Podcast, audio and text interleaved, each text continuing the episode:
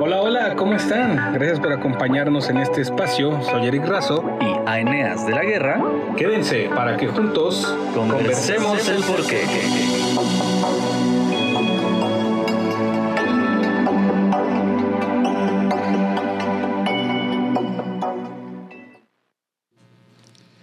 Amigos, sean bienvenidos una vez más a Conversemos el Porqué, este programa en el que un par de preguntones indaga, cuestiona, rompe el molde, el molde, perdón. Ya, Ujú, ya lo rompimos. Ya, ya empezamos, Ya empezamos a bienvenidos. romperlo. Queremos saber el por qué. Soy Eric Razo y como cada semana está aquí mi amigo el teacher de la UAR. ¿Cómo estás, amigo? Hola, muy bien, muy bien. Pues muy emocionado de ver que ya estás rompiendo el molde desde Claro. el segundo cuatro, amigo. Desde antes. Sí, sí, sí, muy bien, muy bien. Emocionado y feliz por Sí. la invitada de hoy, sí. ¿Qué tal? ¿De qué vamos a hablar hoy, teacher? Pues, ¿cuántos de ustedes, amigos, han ido a una entrevista de trabajo? Muchos. Yo creo que todos, ¿no? Sí. Al menos una vez. Y bueno, además de eso, eh, nuestra invitada, pues yo le tengo mucho cariño porque es una amistad que tengo desde pues, que yo era chiquito. ¿Cómo? Ujú, desde primaria. Entonces, pues Sí. yo era bebé, éramos bebés, seguimos siendo bebés. Todavía un poquito. Exactamente. Entonces quiero presentarles a mi querida Mariana Sojo, Marianela. Y, Mariana Sojo, bienvenida. sí, bienvenida y que ella Aplausos. pues, pues que, que diga, a ver qué haces, Marianita. Un gusto verte. Gracias, gracias a los dos, gracias por la invitación. Mm, Este, Gracias por estar aquí. Y sí, justo una amistad de, de cuando éramos bebés, Ah, sí. Sí, sí, sí. que era un desmadre, ¿eh? Ella. No. Ah, sigue siendo. Eso no se, hay cosas que no se quitan. No cambian. Sí, pero muchas gracias por la invitación y pues bueno, a preguntar. Ok, Marinita. Marinita, cuéntanos qué haces. Bueno, soy psicóloga. Mm, mm, Otra psicóloga. Muy Bien. Soy psicóloga, me dedico a eh, recursos humanos, Ah, ok. a selección de personal Ah, interesante. interesante. Híjole, mírala. Y pues eh, no, no ejerzo tanto la clínica, creo que eh, si ejerzo la clínica no como. Entonces, Pero- tengo que comer. Ah, caray. Entonces, este, me dedico a recursos humanos. Ok. Sí. Mira, ¿hay, hay clase de historia, teacher? Sí, clase de historia como, como cada, cada sábado. Y vamos a hablar sobre recursos humanos que ahorita pues ya está muy de moda y tener como que un mindfulness dentro del pues de las empresas y nos importan mucho los, los empleados. Traducción, por favor, teacher. Eh, que te importe, pues, el empleado prácticamente. Ah, ok. Entonces vamos a, a hablar un poquito de, de- de dónde viene de toma relevancia RH, la materia de RH, como estábamos viendo muy parecido al, al mar, bueno, a, a registrar marcas también tiene mucho que ver con, con la revolución industrial. La revolución industrial fue cuando empezaron a tener ya cierta, pues, importancia los empleados. Entonces fue por ahí del, del siglo del siglo XIX, en la revolución industrial prácticamente, en donde la excesiva mecanización de tareas, pues obviamente hacía un poquito más demandante la, la labor de la mano de obra, los obreros. Ok, exigía más. Exactamente, y ahí hubo una, una creciente insatisfacción de los empleados. Entonces, obviamente, RH nace obedeciendo a, a este tipo de nueva necesidad. O sea, como antes- ayudar al empleado. En teoría sí, así empieza, pero como hemos visto en este programa, todo lo que empieza y lo hacen los humanos empieza terriblemente. Entonces, ya por ahí de, de finales del siglo XIX eh, nacen las primeras ya oficinas, o ser los famosos corporativos, en donde pues al principio solo eran acciones disciplinarias, nada de, oye, ¿cómo te sientes? ¿Te puedo ayudar en algo? Siempre era cállese y trabaje. Digo, algunas veces todavía se aplica. Sí, Pero recursos inhumanos. ¿no? Exactamente, recursos humanos. Y bueno, eh, hemos ido evolucionando. Ahorita RH pues ya es una, una parte muy importante dentro de, de las empresas. No solo como Marianita es no explicar para contratación, sino pues para ver cómo está nuestra fuerza laboral. Entonces hemos avanzado ya por ahí de los, de los 70s, se ha tenido un poquito más, imagínate, de la revolución industrial hacia hasta los 70s. Sí, sí. Hay mucha más conciencia, etc. Siento yo que todavía falta trabajar mucho esa parte. Hay países donde no, hay países donde sí. Creo que nuestro querido país es uno de ellos donde todavía no tanto. Sí. Pero yo creo que Marianita es la que nos puede decir qué onda. Pues mira, si, si de entrada nosotros como empleados le decimos a nuestro compañero, mira, ahí viene tu tía, la de recursos inhumanos, pues creo que algo no anda tan bien, teacher, ¿no? Sí, sí, sí. No sé, no sé, ¿tú qué opinas? Aquí la, la psicóloga nos va a ayudar. Pero, entonces, vámonos con el por qué, teacher. Ok. ok. ¿Te late? Va, me late. Ok. Hay un primer por qué Écheselo, señor. que es como, creo que es el principal, ¿no? Creo que es el principal, algo de lo que muchos nos quejamos cuando salimos a, a buscar trabajo, que es, ¿por qué chingas te piden 10 años de experiencia cuando acabas de terminar la carrera y quieres empezar a tener experiencia? ¿Por qué sucede eso?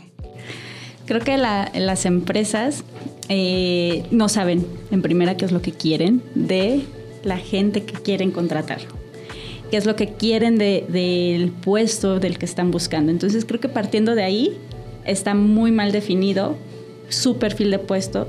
Con, por ende, ya nosotros nos piden a la gente que es irreal. Como bien dices, vas saliendo de la escuela, y te piden cinco años de experiencia. Y aparte el sueldo es un sueldo. Ah, sí, se me olvidó decir eso, que te pagan una mierda. Exacto, es un sueldo que, como diría el buen Eneas, pagan lentejas.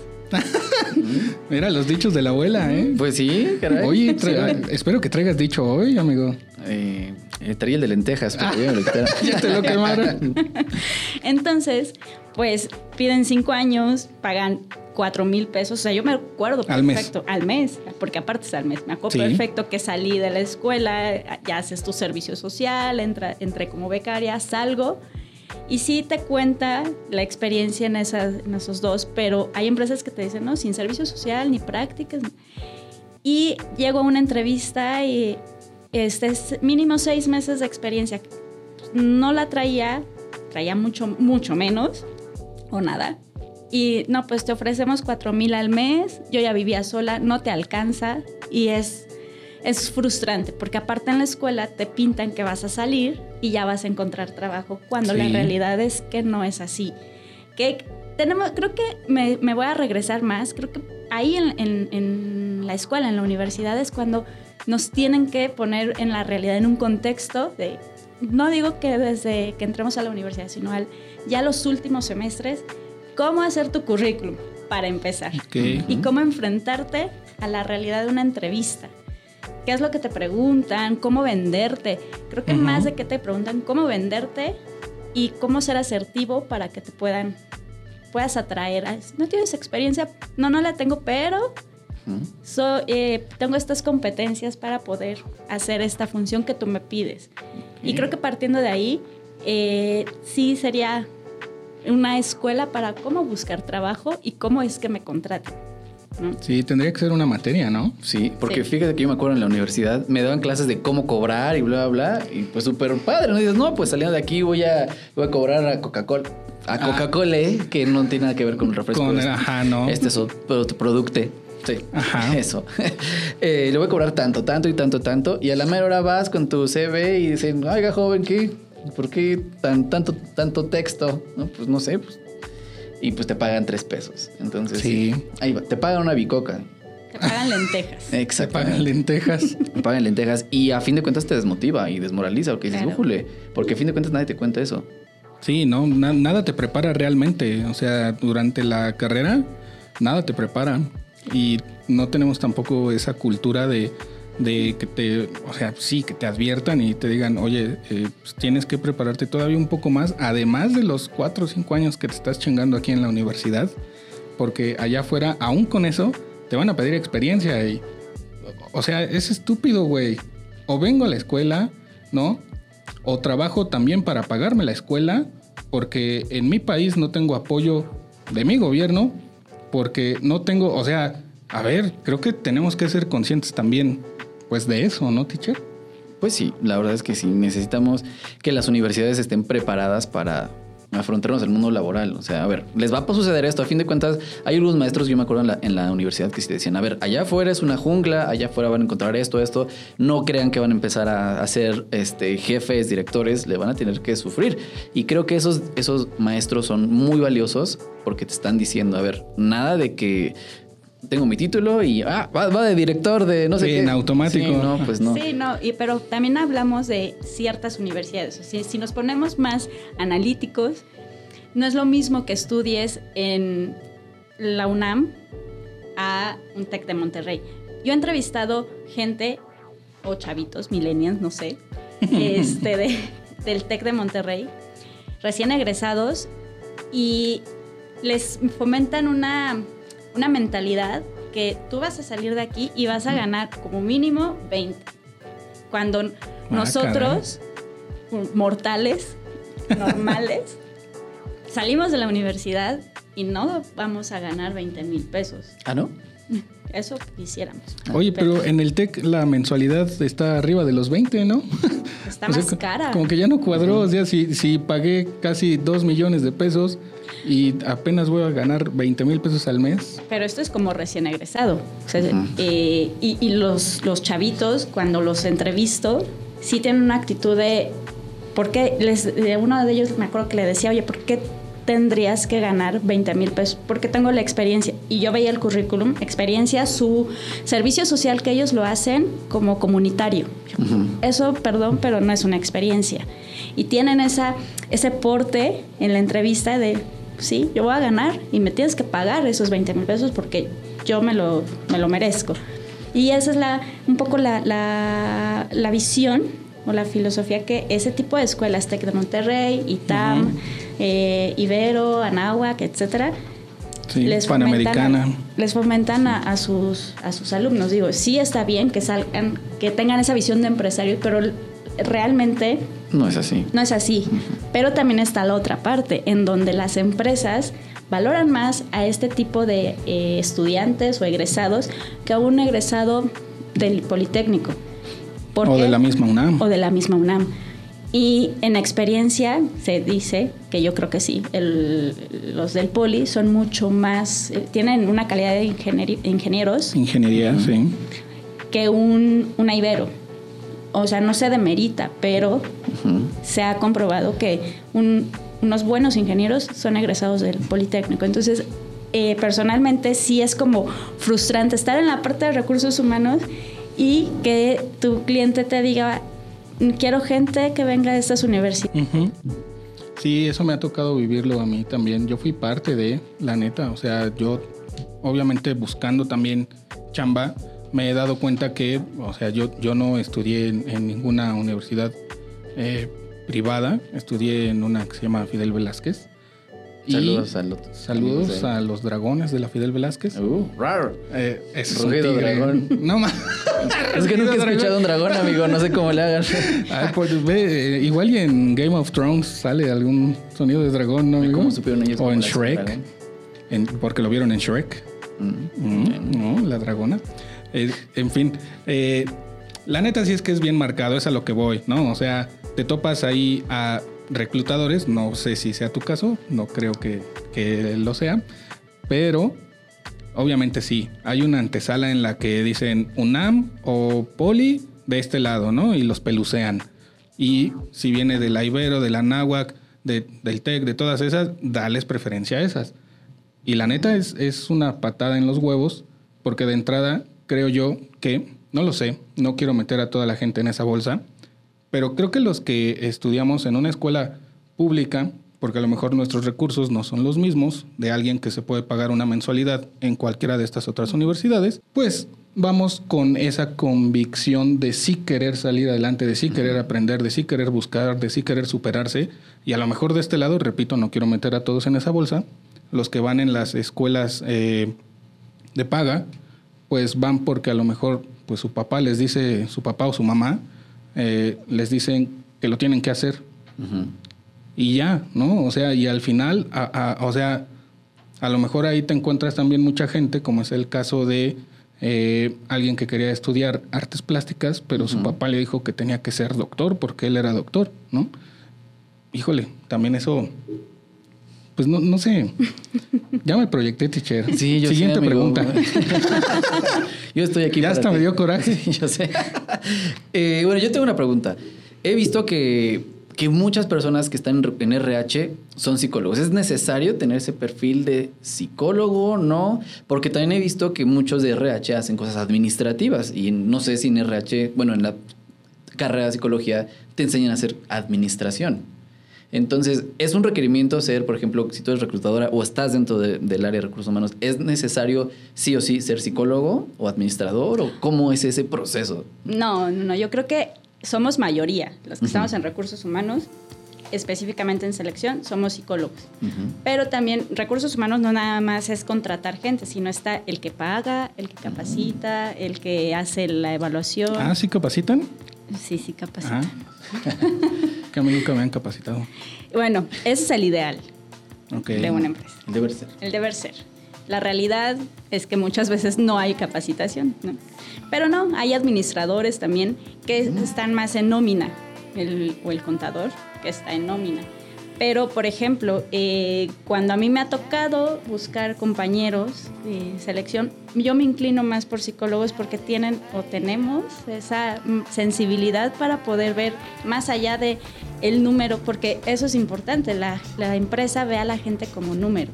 Ya to- todavía existe. ¿Lo puedes repetir? Pero lo pones en negritas, mayúsculas y subrayado, por favor. Sí, las empresas ven a la gente como número. Entonces, a mí me piden cierto número de personas para cubrir cierta posición. Y entre más rápido, pues el área dice, está perfecto, me cubrió mis cinco posiciones. Pero si me tardo, pues ya es, es que recursos humanos no me manda gente. Pero ¿qué prefieres? Y es lo que siempre le digo a mi cliente, ¿qué prefieres? ¿Calidad o cantidad? Claro. Porque después ahí hablamos de rotación de personal, que se van, que demandan, que les hacen algo, Ujú. que también es que es todo un- una, una cadena sea, de, en todo un proceso de, de selección. Pero, re- ya regresando un poco a, a tu pregunta, no es necesario que sean psicólogos, yo me inclino más por este tipo de, de cositas que puedes ver más allá de un número. Puedes ver más un poco la personalidad de- de- del candidato o eh, hay cierto feeling que dices, no, hay, me contestó de cierta forma que mm, mm, no, me gustó. no me gustó. Y un administrador es más en procesos y en número. Entonces creo que se le puede pasar un- ciertas cositas, O sea que RH no nada más son los que te levantan las actas Claro. administrativas. sino también que puede, podemos platicar. ¿Cuántas Bueno. llevas, amigo? No, ninguna, pero aunque llevara cinco, pues las actas administrativas, esto es un spoiler, no les estoy diciendo que hagan chingaderas en su trabajo porque no les estoy diciendo eso, simple y sencillamente las actas administrativas no están contempladas en la Ley Federal de Trabajo, por ende no, aquí que me corrija la de la experta de RH, pues realmente cuando llegas a la Junta de Conciliación y Arbitraje, pues es como si llevaras unos papeles ahí nada más con X o Y situación. Pero repito, no le estoy diciendo que hagan. Pórtense eh, bien, bien. pórtense bien, pórtense bien. Sí, no, las actas administrativas parece, parecería que estamos en la escuela. ¿no? Ajá. Sí, de háblale a tu mamá porque te portaste mal, Sí. Juanito. Sí, sí, y, y es muy curioso porque eh, creo que muchas empresas, no, no digo nombres porque tampoco he estado en todas, Sí, no, no son todas. pero eh, es como una prisión. No te levantes, no, eh, no comas, no tomes agua, tienes que estar como maquinita, no te pares a platicar con el, con el compañerito de al lado. Teclea, teclea. Te estoy teclea. pagando para que teclees. Maldito. esclavo. Es muy Sí. triste y es frustrante ver. De hecho, a mí me tocó hace poquito, entró un nuevo gerente a mí y era así, de procesos y se me putaba de que te pararas a platicar Ah, te- ¿sí? y nada más te veía así con la mirada de ¿por qué te paras? Y él todo el día así, que como robotito. Es que flojera. O sea, creo que siendo realistas, una y si lo quiere ver como la empresa, una persona puede ser más productiva si tú le das ese, le permites pararse, estirarse, eh, como más libertad, vaya, ¿no? Porque no somos máquinas. Y justo va cambiando este tema de recursos humanos a atracción de talento Ah, o claro. ¿no? de este más más rimbombante el, el asunto. Entonces eh, ya no es tanto el, el recurso humano de produce, produce, produce, sino ya se preocupan más, entre comillas, por sus colaboradores, porque ya no es empleados, colaboradores. Mm, mira, a ver, ahí te va otro, otro, Échale, otro por qué. ¿Por qué tenemos esta impresión o ya se nos quedó como esto grabado en de como te ven, te tratan? ¿Por qué sigue existiendo esa cuestión de decir tienes que ir pulcro con todo así, gelecito, eh, peinado a la Peña Nieto. Oye, eh, todo. oye. Sin nada. tú no, teacher, tú estás bien, tú estás bien. Pero, o sea, ¿por qué todavía tenemos esa concepción de decir, güey, o sea, no, no, como que sus zapatos no, no son tan de buena marca, entonces ahí creo que hay algo como de, si ya lo tenemos el antecedente, ¿no? De decir, si vienes de la UNAM, eh, como que me voy a reservar, ¿no? Sí, sí existe todavía eso. Sí, sí existe. Eh, Ándale. Sí, sí existe. mm, pero también creo que la gente abusa ahora con este cambio de, eh, pues ya no hay que ir tan formalitos. Si bien creo que nos han inculcado, o por lo menos a, estas, a nuestra generación, nos han ha inculcado que vas a una entrevista de trabajo, tienes que ir presentable. También se ha soltado un poco más eh, la vestimenta de, bueno, voy con más casual, a lo mejor no con traje, pero pulcro, limpio. Pero también hay personas que exageran. O sea, una vez me llegó uno en Bermudas. Sí, ahí tampoco. Aún- sí, o sea, ahí abusó el, ¿Sí? el señor. O sea, en Bermudas No lo sé. y traía, me, dije, me dijo la recepcionista porque no lo vi. Cuando yo lo vi ya se había puesto una Ah, o sea, camisa. no- ah, ok, pensé que no lo habían dejado entrar. No, o sea, llegó, pero pensaban que era proveedor. Entonces me escriben, no, llegó tu entrevista. Bajo y lo ven Bermudas con tenis y traía una camisa, bueno, así una camisita de botones. Chulada de camisa. Pero me dijo la recepcionista que había llegado en camiseta y que se pasó al baño y se cambió. Dije, Ok. no. O sea, también abuso. O sea, una cosa es que vayas más casual, cómodo. Otra cosa es que llegues en pijama. Ah, Sí. También hay gente que huele feo.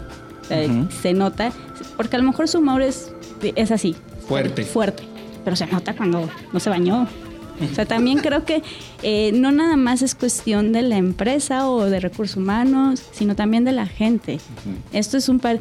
Hace poco puse un post en LinkedIn que muchos este, coinciden, pero otra gente tira hate. Ya saben que no, recursos humanos, este, es que tú estás criticando. En donde yo ponía que eh, los candidatos exigen que nosotros les demos retroalimentación o les demos las gracias, les avisemos de que no se quedaron, pues también es parte del candidato decirnos, oye, ¿sabes qué? Ya me contraté, porque no saben, es impresionante la cantidad de gente que ya es contratada y no llega a firmar su contrato Sí. y no avisan. Sí, es cierto. impresionante. Entonces yo decía, también es eh, por respeto a ambos, es avisar, oye, ya me contraté. Yo como reclutador ni me voy a enojar. A lo mejor sí me frustro porque digo, voy a empezar otra vez mi proceso. Pero no Sí, me voy claro. a dejar con, con el candidato, no le voy a mentar la madre. No, o sea, Poquito. poquito. Sí. Digo, "Uy, pinche candidato, pero volver a empezar, ¿no? Pero sí es importante el respeto del tiempo, de, Sí, todos. Tú también estás haciendo tu chamba, ¿no? Exactamente. Soy yo y van involucradas otras áreas. Y eso la gente no lo ve. Piensan que nada más yo estoy sentada mis ocho horas esperando a que eh, Eneas me hable para decir cómo va su proceso. No, Ene- Eneas es el teacher porque ya es, es famoso, acá ya es querido como, como el Así teacher. es, Entonces, sí. cuando escuchan Eneas, están diciendo que es el teacher de la UAT. A sus órdenes, amigos. Entonces, sí eh, es involucrar todas, todas las áreas y la gente no lo ve y se enoja y dice, es que no hay trabajo y recursos humanos. Más. Sí, pero también está el otro lado de la moneda, que eso no lo ve la gente y si lo ve, no lo critican porque lo que los candidatos hacen está bien, pero lo que nosotros no hacemos, que a lo mejor yo tengo mil currículums por revisar y tengo mil correos por, por revisar, y si no le mando el, el agradecimiento al candidato, no es porque no quiera, sino porque voy teniendo mi organización y a lo mejor se lo mando, pero no, a- no al momento que él quiere. Y ya soy lo peor, eh, soy antiprofesional Recursos inhumanos. recursos inhumanos. Entonces, son varios factores que le- donde hacen que recursos humanos seamos los malos de la organización, pero recursos, recursos humanos, perdón, es la base de toda organización. Ok, a ver, Creo. entonces, ¿cómo debemos de ir Ah, sí, a tú, una tú. entrevista, no? O sea, digo, creo que ahí, eh, bueno, Es que ¿quién, ¿quién pone la pauta? O sea, ¿dónde están las directrices? ¿Quién lo dicta? No, ¿Dónde creo está? que no hay un, un libro donde. No hay. ¿Cómo ir a tu, a tu primer día de entrevista? No. Los, eh, hay gente que llega de traje muy formal. Bien. Hay gente que llega de jeans, zapato casual y saquito. O este, en tacones, o en flats, O en Bermudas. o en bermudas. Me- Ya. Pero no llegan en bermudas. O sea, pueden llegar. Ah, llegar más, más este, formales, cómodos, pero sin caer en lo, en lo fodongo, en la pijama, en lo informal. Que también eso es muy subjetivo. ajá, ¿no? era Que yo que siento que es. eh, yo, eh, yo- que yo no soy ni psicólogo ni trabajo en RH, pero yo siento que es. Es la primera prueba para ver qué tan serio puedes llegar a ser. Porque a fin de cuentas vivimos en, en un país que nos somos muy desmadrosos, nos gusta echar desmadre. Entonces yo creo que el primer filtro para decirte, ok, quiero ver qué tan serio puede ser. Entonces el primer filtro que esto es serio, eh, es porque a fin de cuentas te vas a dedicar a esto güey, muchos años o seis meses, lo que dure un contrato, lo que sea. Pero es como que el primer filtro, quiero ver qué tan serio puedes llegar a ser. Porque a fin de cuentas, si no tomas en serio una, tu primera entrevista, y no quiero decir que, que yéndote de Bermudas no eres serio, pero es como que un pequeño filtro, ok, vamos ahí bien, si eres serio, te, quiere decir que te interesa. Porque a fin de cuentas muchas veces ir, no que, que te interese, nada más que pues ahí voy a ver qué pasa. Ah, Como don Ramón iba ser. a buscar trabajo eh, rogándole a Dios no No encontrar. encontrar, sí. Pudiera ser. Sí, y aparte creo, considero que somos un país muy elitista. Y como bien Uh, decías, uh. como ven te tratan. Y eso es en todos lados. Muy triste porque... O en cierto restaurante. Re- Ajá, exacto, que no queremos decir que las iniciales SG, no sé. Ajá. Este, sí somos muy elitistas y tristemente como nos ven, nos tratan. Pero Desde que, que, que sean, los de RH sean así, es que No, no, no. obedecemos también a las necesidades que sí, el- dependiendo del contexto, pero creo que si vas a una entrevista de, de trabajo, sí es la primera, es como te vas a vender de- desde un principio. Ya después fluirá medio O- sea. de la peligrosa. Ah, la psicóloga, ¿eh? Muy bien. Oye, entonces... Analizando sus pensamientos. A ver. a caer. Si, si no tenemos que ir en Bermuda, ¿cómo tenemos que ir? Porque creo que ¿Cuál sería lo ideal? esa persona no la contrataron, ¿no? ¿Sí? La que llegó en Bermuda. No. Ok. Qué lástima. No sé, pudo ser alguien muy valioso. Un buen surfista. Tal vez, pero muy bueno en su trabajo. Si hablamos de formalidad o eh, casual, igual es muy subjetivo todo. Todo, todo en esta vida casi es muy subjetivo. Pero si tú vas a buscar un trabajo en X corporativo, pues por ende es más formal el asunto. A lo mejor no vas a llegar de traje, corbatita, porque muchas veces la gente dice, no es mi estilo. Y también, Sí. ¿para qué posición vas? Si es un abogado, siempre los aboga- abogados llegan Ahora. corbatita. Es que parecería que estoy eh, juzgando, pero son perfiles y los... Su gremio. Ajá, se, son- se detectan. Y este es abogado. Pero está mal. Está mal, pero así son. O sea, Pero necesitamos, amigo. ¿O de qué estábamos hablando? ¿De abogados? ¿O de cómo se dice? No, o sea, está mal que esté Ah, ya dicho eso. güey. O sea, porque conozco a quienes durante la pandemia hicimos eh, muchas cosas sin la corbata puesta, amigo. Y salieron muy bien. Ah, pues sí. La pandemia también cambió muchas cosas, creo. que la visión de ver del, del trabajador o del colaborador, de cómo puede hacer sus funciones, que no necesariamente tiene que estar ocho horas en una oficina, puede hacer desde su casa, en la playa, donde quieran. Creo que cambió mucho, pero bueno, no hay que desviarnos del tema. Sí, sí, ¿Cómo? sí. Pues ¿Cómo? en primera, bueno, también cómo te sientas cómodo, pero también teniendo en cuenta hacia dónde vas, qué quieres. ¿Quieres obtener ese trabajo? ¿Quieres tenerlo por necesidad, porque ya llevas mil, meses sin trabajo? Pues también tienes que ser, no producirte, ser tú, pero que te sientas cómodo. Que eso es parte, porque si estás, eh, nosotras, una falda que te aprieta, estás en la entrevista y, y eso también influye en que no, no hagas una buena, una buena plática o te vendas para poder conseguir ese, ese trabajo. Entonces, primero, partiendo de que te sientas cómodo y siempre teniendo en mente que vas a una entrevista que tú te vas a vender y que puede cambiar, no sé, me voy a ir como comercial tu futuro gracias a ese trabajo, Claro. ¿no? Y bueno, por ejemplo, agencias de publicidad son más relajados y puedes llegar en tenis, Ah, puedes sí. llegar en bermudas Sí, cierto. Y eso cambia. Entonces ya no estamos hablando de un corporativo, estamos hablando de un ambiente totalmente diferente que a mí me encantaría trabajar en una agencia porque justo por la comodidad, no en un corporativo en donde tienes que usar tacones porque hay unos que no te permiten flats, porque cada empresa tiene su código de vestimenta.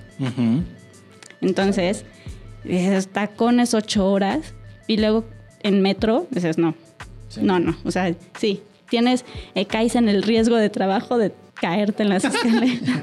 Pues, amigo. Próxima Sí, entrevista ya- sin tacones. Ya no me voy a llevar tacones. No te lleves tacones, Está bien por peligroso favor. y- Pero eh, yo creo que en general que te sientas cómodo y sabiendo hacia dónde vas. ¿Qué es lo que quieres obtener? Y los colores, eh, que eso me choca. Si tienes que ir de rojo es el éxito, que blanco pa... Nah, nah, nah. Ah, ¿no? A mí, o sea, yo como reclutadora te puedo decir, si va de rojo, de negro, de blanco, mm, me da igual. Mientras vaya limpio, no importa. Porque luego Ok. sí huelen feo. Pero es perdón. importante porque a fin de cuentas, donde vas a ir a tu trabajo, pues te van a quejar de que, oye, ¿quién contrató a este cabrón? Huele a popó, Ay. o a pipí, Ah, caray. o a pachuli, lo que sea. a fin de cuentas, vas a trabajar en una convivencia, entonces también debes decir, mames, un tanto desodorante, limón. Yo sé que a veces no se puede. Ah, el limón. Sí, sí, sí, pero a fin de cuentas vas a convivir. Digo, si fuera home office, pues, es- o si es una entrevista virtual, pues bueno, pues que apeste lo que quiere, su casa. Ujú. Pero pues sí, depende de eso, depende mucho. Yo tengo una, una pregunta, Margarita. Y ya nos contrataron, etc, etc. Pero yo he visto muchas veces que el común denominador, el empleado, le tiene pánico a RH. Y muchas veces, bueno, yo, yo tuve la fortuna de trabajar en una empresa donde RH sí nos escuchaba, nos mandaban correos de, oye, este, lo que necesites hablar, si tienes problemas, checaban tu rendimiento, decían, oye, chequé que tu rendimiento bajó, necesitas unos días, etc, etc. Y para mí ha sido de las mejores empresas en las que he trabajado. ¿Es una alemana? Es una ¿Qué alemana empieza claro. con O? con A. No, Ah. con A. Ok. De tres rayitas. Ah. Exactamente. Y yo me quedé así de, qué barbaridad. Incluso hasta nuestro Quiero jefe- repetir que era alemana. Porque Cabe eso es importante. Sí, es- sí, sí, totalmente. Hay otra visión. Y me sentí de verdad, dije, wow. O sea, me sentí muy apreciado y jamás en la vida he vuelto a, a tener otro, otra oficina de recursos humanos como esa. Y la verdad es que tú veías la, produ- la, la productividad de, de los equipos dentro de esa empresa y era brutal. Ujú. Y tuve ya empleados súper felices, súper contentos, porque sabían que atrás está una oficina de RH que decía, güey, de verdad se preocupan por mí, ay, quiero llorar. ¿Quieres regresar? ¿Quieres regresar que iba a decir. No, ya no, ya. Ahorita va a mencionar la famosa empresa y, y te este, promocionas. comerciales gratis si quieren. No, no. Los traicioné con los Páguenos. tenis hoy, pero bueno. Sí, el, el- bueno, la, por ejemplo, esta emple- empresa alemana, Ujú. la visión que tienen los alemanes, por eso son primer mundo, para, para empezar. Eh, igual japoneses. Yo trabajo en una empresa española y yo creía lo mismo. Tienen una visión eh, diferente a- al trato con las personas y no. Es igual. Era muy difícil porque te veían, no sé, cinco minutos ausentes en Teams. ¿Qué haces? Ah, Sí. y le- no les gustaba que este que se pararan, no sé, a tomar el café o algo, era porque estaban midiendo los tiempos y de hecho en pandemia nos pusieron un programita en las computadoras que mide tus tiempos y cuánto tiempo estás en esta página, cuánto tiempo estás en esto. Ah, caray. Y a mí me sorprendió porque dices, pues, ¿cómo? O sea, son españoles, es, tendría que ser diferente, creería yo. Y no, al contrario, es eh, como, como aquí. Pero también la, la imagen del español hacia el mexicano, aunque no lo crean, sí es de nosotros te conquistamos, no te lo dicen tal cual así, pero su actitud sí es así. O sea, días de descanso para que autoricen, que a lo mejor no son oficiales, se les cuesta, porque les cuesta dinero, que ese día, un día, no, no se produzca. Pero esa es la idea de mm, español con México, pues, la conquista, como diría su presidente, que, quería que nos pidieran perdón. Mm, ah, el tuyo. Nah. Oye, a ver, bueno, ya fui como a cinco entrevistas y nomás no me quedé en ninguna. Fuiste de Bermudas, seguro. En una sí, pero porque era para imitar a Chabelo. Y tampoco me quedé. Entonces, eh, hay algunos tips, al menos tres cosas que debamos de tener en nuestro CV o qué podemos poner para que sea más atractivo y como tú lo dijiste, vendernos, porque al final del día nos estamos rentando para X o Y compañía. ¿Qué podemos hacer ahí para, no sé, hacerlo... Hacernos notar. Hacernos notar, que nos ayude, ¿no? Cambiarle algo. Si ya estás en este escenario en el que ya lleva cierto tiempo y nomás no pega, qué podríamos hacer por ese lado, ¿no? A lo mejor pueden hacer, pueden, pueden haber muchos otros factores que estén influyendo, pero tú, o sea, y también enfocado en por lo que tú ves, ¿no? Por lo que tú ves siendo reclutadora. ¿Cómo nos podrías ayudar? Bueno, primero, el currículum es importante. Hay gente que manda 20 páginas, 30 páginas. No lo hagan, no lo hagan. máximo dos. Y pongan los tres últimos empleos, pero en vez de funciones, los logros. O sea, a lo mejor pueden ah, mencionar tres funciones, pero ¿qué hiciste ahí? ¿Cuál fue tu logro? Sea el mínimo que sea. ¿Por qué? Porque, pues sí, llega la gente a la entrevista y se aprende lo que hizo. O sea, se aprende su currículum. Sí, pero ¿qué hiciste? ¿Cómo lo hiciste? ¿Con base a qué hiciste ese logro? Ya sea que eh, haya sido un, muy chiquitito, pero también te habla de la, eh, muchas competencias, perseverancia, trabajo en equipo, no sé, pero pongan en los logros cuánto tiempo duraron. No pongan un trabajo de un mes, porque sí eh, influye mucho la estabilidad que puedan tener en un empleo. O sea, últimamente, o la mayoría de la gente joven, bueno, no como nosotros, no como nosotros. ¿Qué es joven? Porque también esa era otra pregunta. ¿Qué, es joven para una empresa? Joven, 24, veintitantos. Millennials, es que ya no sé, somos millennials. Somos, millennials, bueno, yo no ejerzo. yo no ejerzo, pero sí. Pues mira, yo parezco como de 23 todavía, entonces. Pues. Doblados. Pone, o sea, duran seis meses, dos meses. En un año tienen cuatro trabajos. Y eso no, no se ve bien.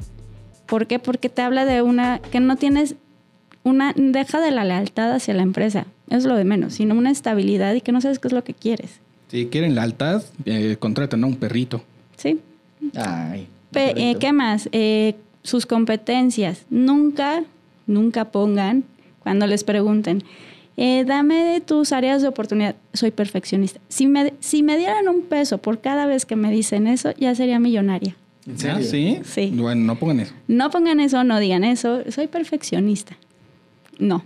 Es decir, uy, es que no me gusta eh, que la gente no me responda a tiempo porque me desespero. Creo que la gente se no sabemos, y me incluyo, cuáles son nuestros, nuestras debilidades o defectos y nos cuesta trabajo decirlo en un primer momento. Y decirlo en una entrevista es, no, porque no me van a contratar. No, creo que siendo tan transparentes es mucho más fácil que te puedan contratar. Siendo tú. Hace poco fui a una entrevista que no voy a decir dónde. Este, y la... rayitas? No, no, no. es alemana. No. Es, y, la gerente me, que me entrevistó me decía, es que eh, me gusta tener a gente de mi equipo que sea como es. Si te gusta tomar cerveza, si te... Me gusta, ¿por qué? Porque me habla que realmente eres así. Cuando alguien me dice, no, es que eh, soy hija de casa y no salgo, por... no le creo. Con el chupetón aquí. En Ajá, y las ojeras. y todavía huele a, a cigarro. cenicero. Sí, o sea que la gente trata de hacerlo tan bien que se desabotea y siendo totalmente eh, transparentes, creo que puede, puede funcionar mejor y no, no ponerse nerviosos. Los, los, nervios nos traicionan a todos. Oye, pero ¿y si alguien quería ser completamente él y llegó en Bermuda? Ya chingó a su madre, ¿eh? Puede justificarlo. Créeme, si el chavo que llegó con Bermudas me hubiera dicho, oye, este, vengo así por trabajo, lo que tú quieras, creo que hubiera sido un buen punto para él. Es que, ¿han visto la película de Will Smith ¿Cuál tiene muchas? donde él hace de corredor de bolsa? Sí, uy, es muy buena. ¿Y se acuerdan cómo llegó? Y después recuerdan cuál es el éxito que tiene. O sea, una bermuda no te puede decir qué eres o qué no. No, no marca la pauta. Eso es viéndolo desde mi muy peculiar punto de vista. Pero si lo, sab- si lo sabes man- eh, no manejar, si lo pones en tu- a tu favor, te puede funcionar. Si ese chavo me hubiera dicho, A ver, ayúdanos a saber eso, ¿no? oye, vengo en Bermudas porque, porque quise, me siento más cómodo así, La seguridad. me da más seguridad. Hubiera sido un punto a favor. Ah, pues fue honesto.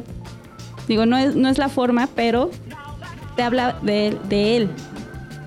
Pero te empieza a decir, no, eh, o no dice nada, o no, es que, este, pues, el- eh, se me olvidó el pantalón, o...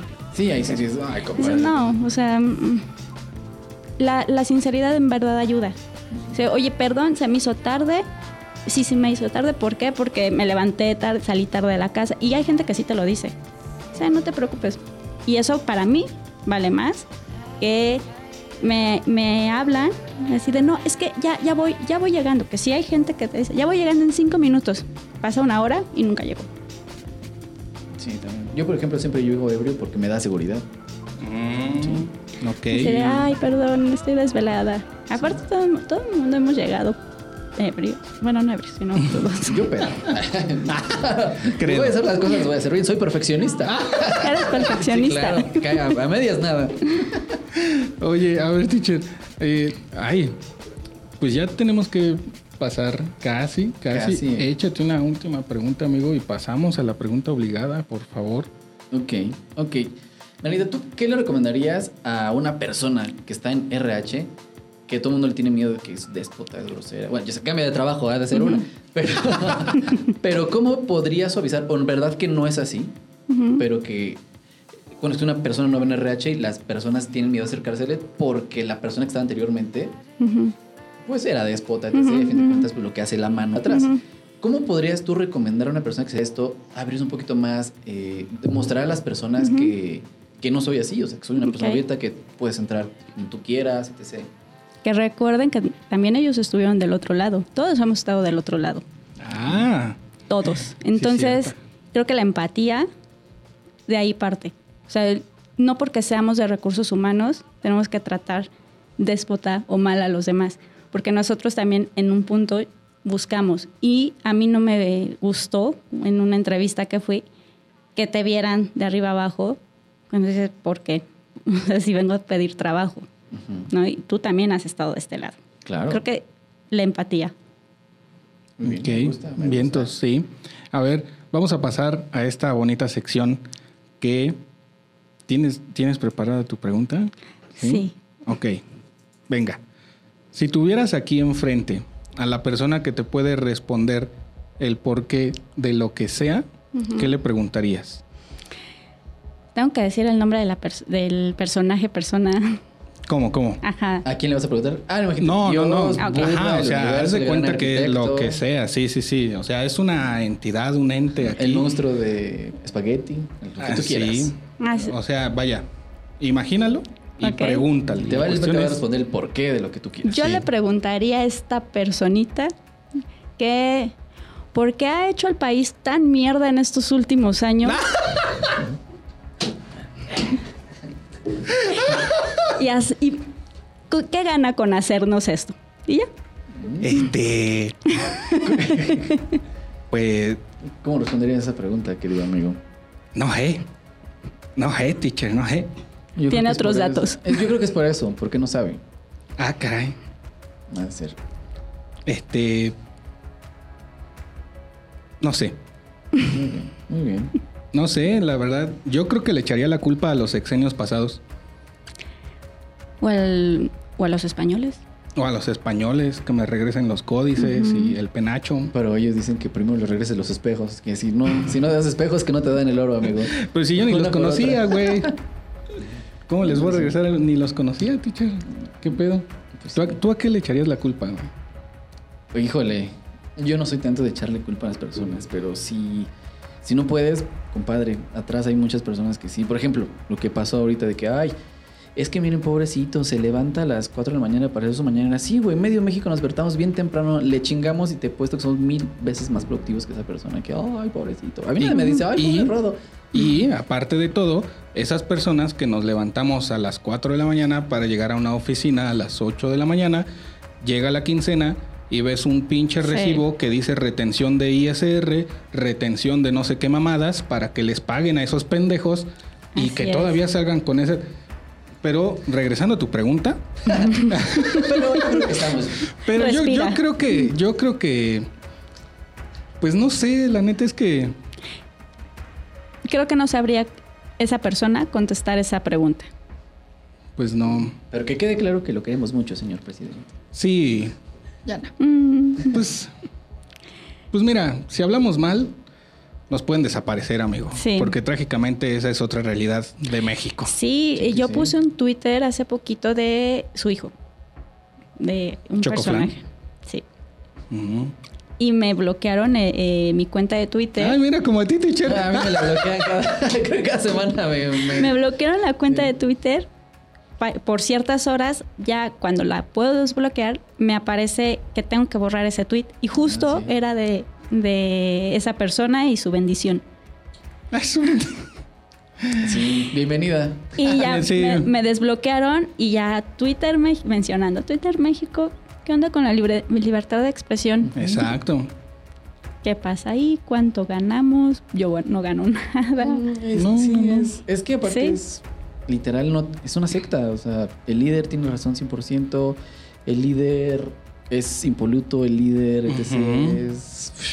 Y ahora Sí. si lo, lo ponemos en temas de, de trabajo o de recursos humanos. ¿Tú lo contratarías? No. no, jamás. Imagínate que Aparte se duerme. Y, y- no, no, no. Y huele feo. Siente que huele Sí, feo. ese sí huele Sí. feo ya. Ya, quedar. Huele ya a le dimos- neftalina. Bueno, como- pues, sí, huele a ¿Seguimos al aire, producer? ¿Sí? Ok. Y bueno, si lo ponemos en, en temas de trabajo, que se pavonea que ha habido empleos. A ver, pero vamos a poner el contexto de que empleos son los que ha generado y el sueldo. O sea, los- la, la inflación que pega también en nuestros sueldos, como bien dices, nos llega la Ujú. quincena y cuánto nos descuentan de ICR y en qué se ve en nada. Y de seguro social, así, y en qué se ve igual en nada. Sí, esa fue otra de las preguntas que ya nos, no- nos quedó pendiente. La vamos a ver en otro programa. ¿No- ¿Nos acompañarías en otro Sí, programa? por favor, sí, sí, claro. Porque tenemos que ver también eso del outsourcing y todas esas triquiñuelas que existen, pero va a ser en otro programa. ¿Dónde te encontramos de volada? ¿Dónde, dónde, dónde? dónde? En Facebook, Mariana Sojo, Ok. y en Instagram, en Mariana La Sojo. Y en Twitter ya no, porque. En Twitter, en ya no, la porque bloquearon. me Ya vieron qué pasó. Bueno, pues vámonos, teacher. Ya, ya nos vamos. Muchas gracias por, por escucharnos de nuevo. La siguiente semana estaremos de regreso acá. Recuerden que somos su par de preguntones buscando, Buscando respuestas. respuestas. de todo. ¿También quieren saber el por qué? Pues escúchenos. Bye. Adiós. Sí.